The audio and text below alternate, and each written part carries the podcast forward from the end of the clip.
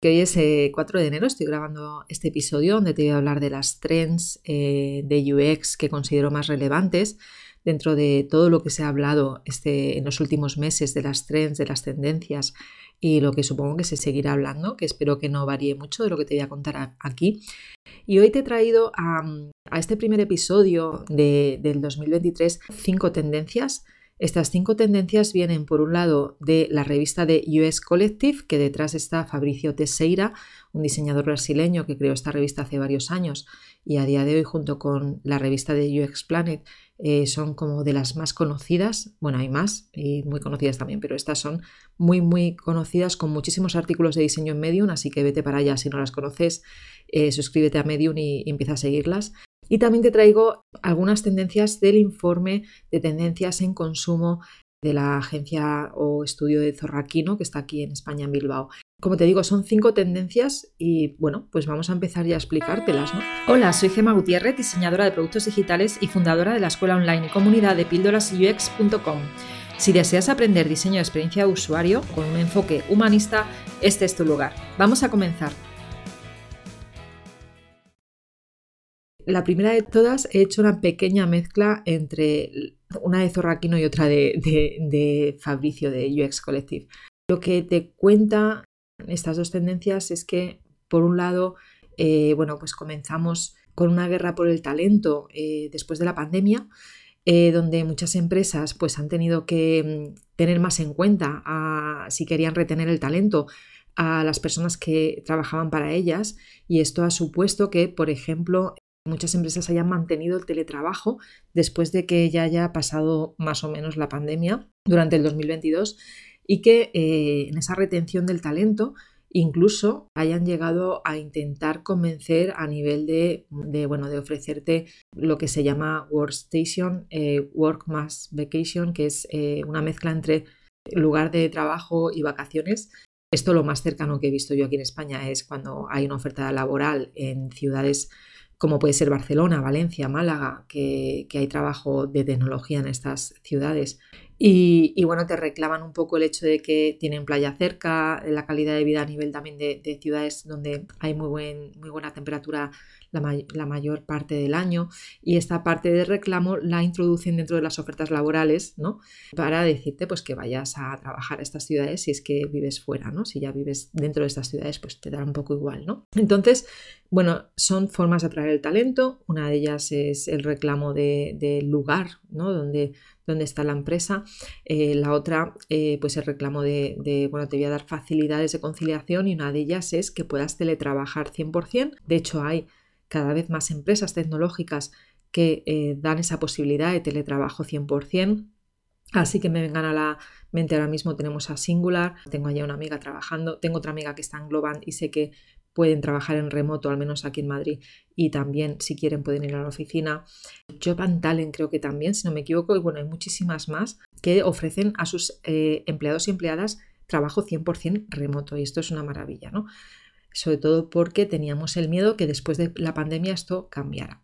Pero en contraposición a esto, a finales del 2022, es decir, hace muy poquito, nos hemos encontrado con noticias eh, como la de Facebook o, Twitter, donde han despedido a miles de personas. Estos despidos masivos, hasta ahora no habíamos escuchado noticias de ello, ¿no?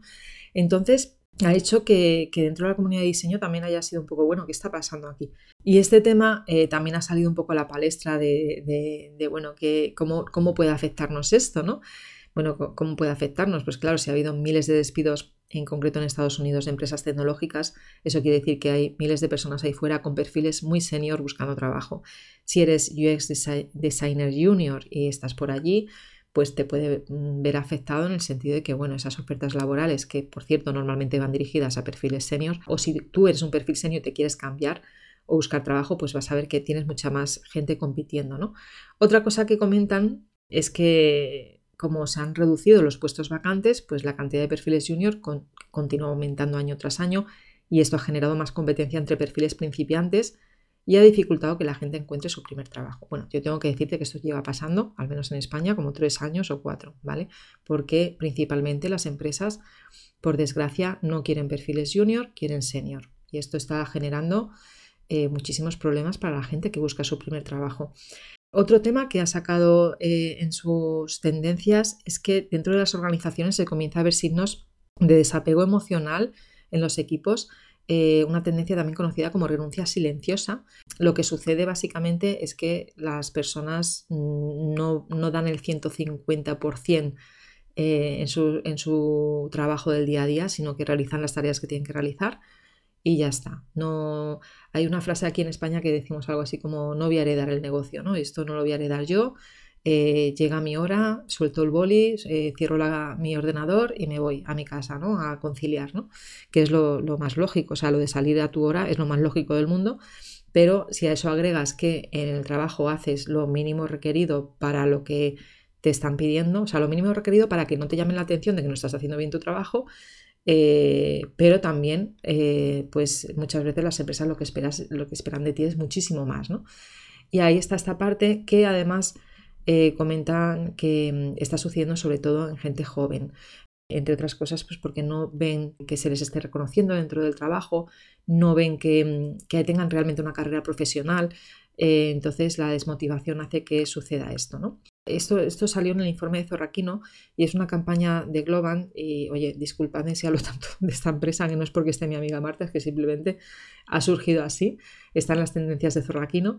Y es que, eh, bueno, pues esta campaña de Globan ha hecho un, mini documental de dos minutos donde aporta datos sobre el fenómeno del abandono de trabajo vivido en Estados Unidos durante eh, los meses posteriores a la pandemia hablan de unos 60 millones de personas eh, en todo el año 2021. Eh, se tratan temas, en este documental hablan sobre pues, dificultades de proyección, falta de reconocimiento y falta de conciliación con la vida personal. Es como que después de la pandemia la gente se ha dado cuenta que necesita conciliar más eh, la vida profesional con la personal, ¿no? Y esto ha hecho que haya mucho más movimiento. Luego ha llegado el tema de los despidos en grandes tecnológicas, pero bueno. Vamos a la tendencia 2, que habla del que lo que dice es que bueno, el diseño de productos digitales se ha vuelto más mercantilizado. ¿vale? Yo lo he llamado del UX design al growth design. Esta es una tendencia también de una tendencia de, del informe de UX Collective. Yo le he cambiado un poquito el nombre porque es realmente lo que creo que está pasando y es lo que explica en realidad. Lo que nos cuenta es que eh, si bien tú quizá comenzaste la carrera en diseño UX con el objetivo de defender las necesidades de las personas, ahora lo que vas a ver es que desde las empresas, desde eh, los, perfiles de stakeholder dentro de las empresas, eh, que son normalmente los que contratan ¿no? y los que te piden trabajo, lo que te van a pedir es que tu rol tenga más foco en aumentar las ganancias de negocio. A ellos dicen a toda costa.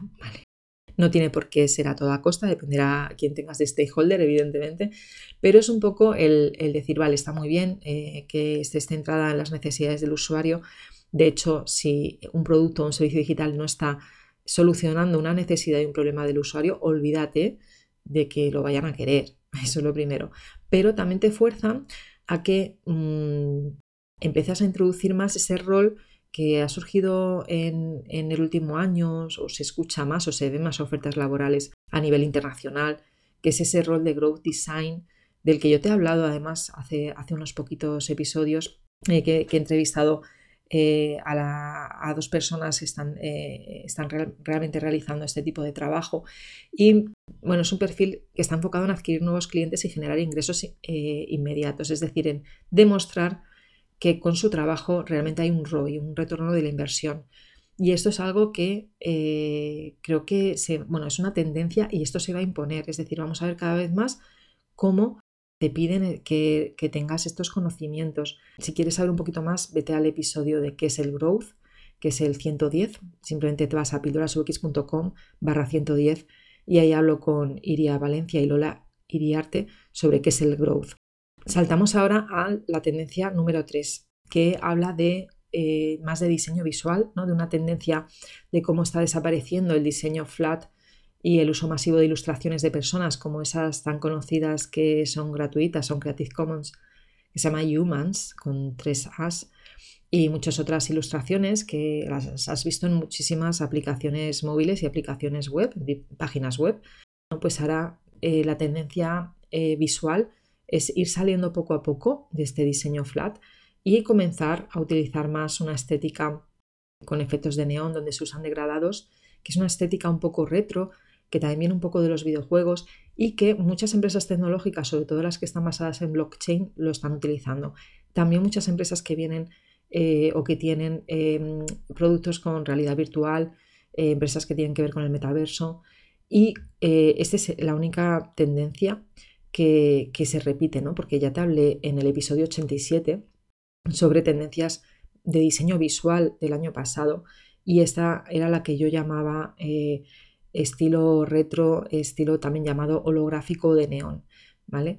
Entonces, bueno, ahí eh, te dejo de hecho algunas referencias en ese artículo relacionado, que lo tienes en pildorasux.com barra 87, y ahí puedes eh, ir a ver también algunos ejemplos de webs con esta, con esta tendencia. Damos ahora el salto a la tendencia número 4, que lo que nos dice es que la inteligencia artificial ya está aquí.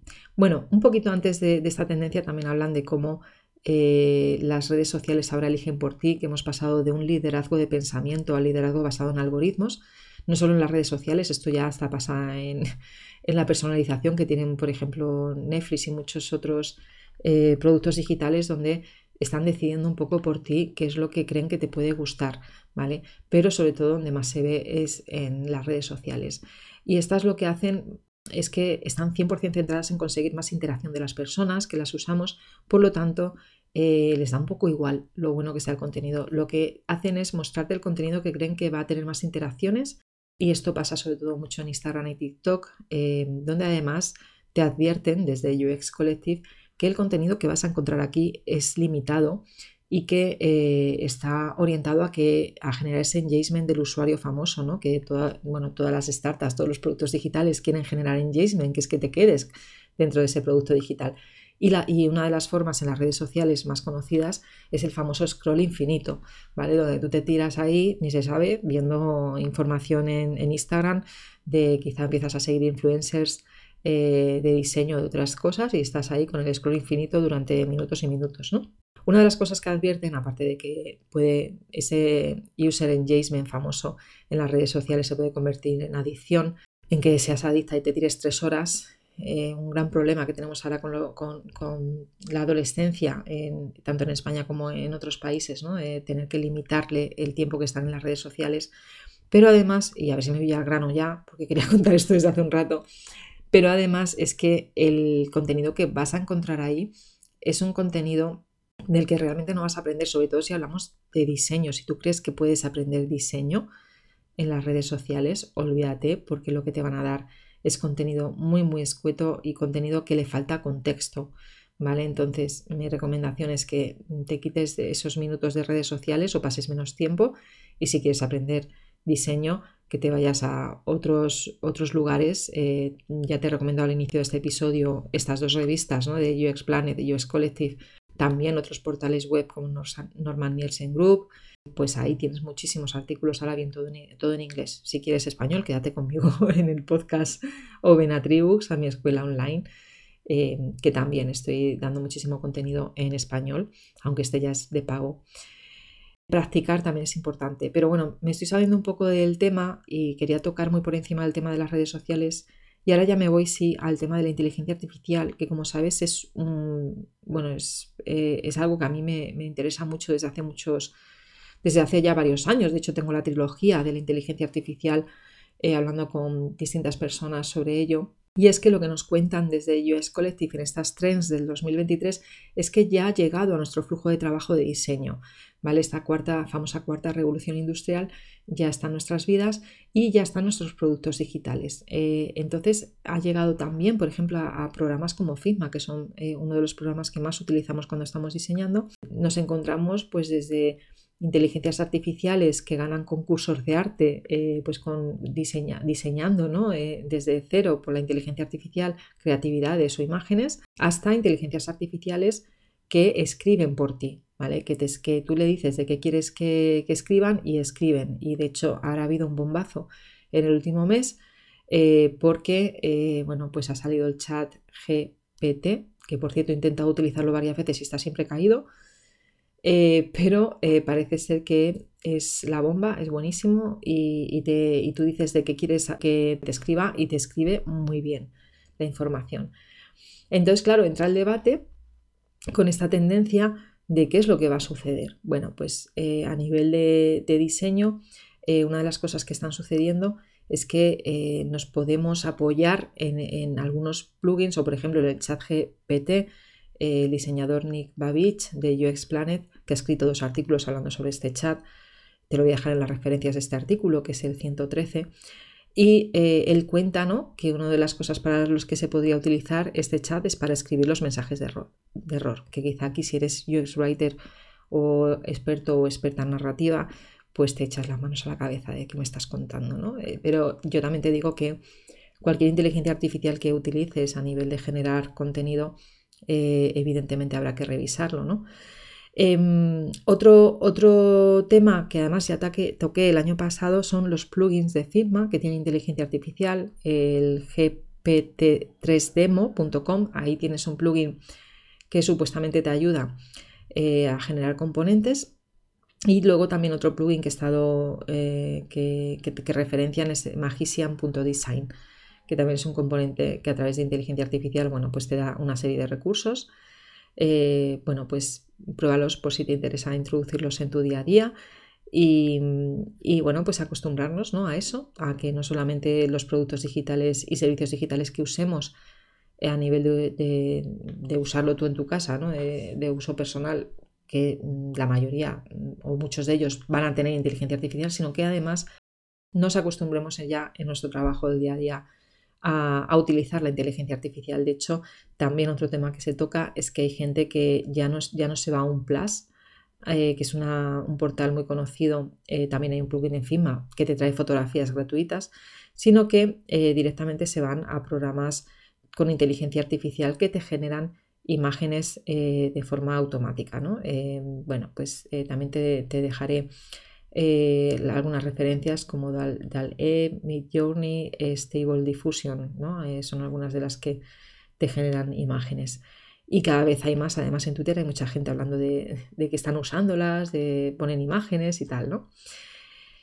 Bueno, pues ya esto sobre inteligencia artificial y ya vamos a, la última tendencia, que es más allá del género. Esta tendencia viene de Zorraquino y lo que nos dice es que eh, nos vayamos acostumbrando a los términos, te los voy a decir en inglés, genderless, gender fluid, gender neutral, gender diverse, y habla básicamente del género neutro, de que se va a empezar a establecer cada vez más que eh, la gente joven, la generación Z, pues cada vez se siente menos binaria. Eh, cuando hablo de menos binaria me refiero a mm, o soy mujer o soy, hombre, que cada vez hay más diversidad de género dentro de, sobre todo, de estas nuevas generaciones.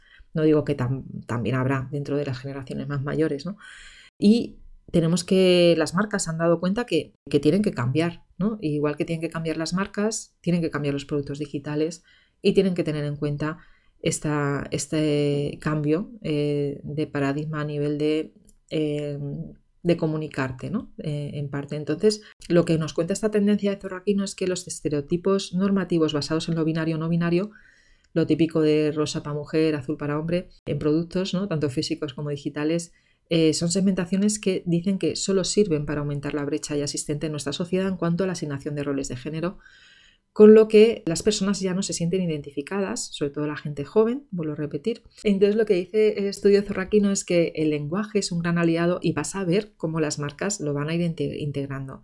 ¿vale? De hecho, según este informe, un 30% de personas de 24 años o menos emplean productos de belleza sin género en su rutina diaria y eh, el carácter de género neutro está muy presente en sectores como la moda, la cosmética y el cuidado personal, que han sido acogidos además con gran aceptación.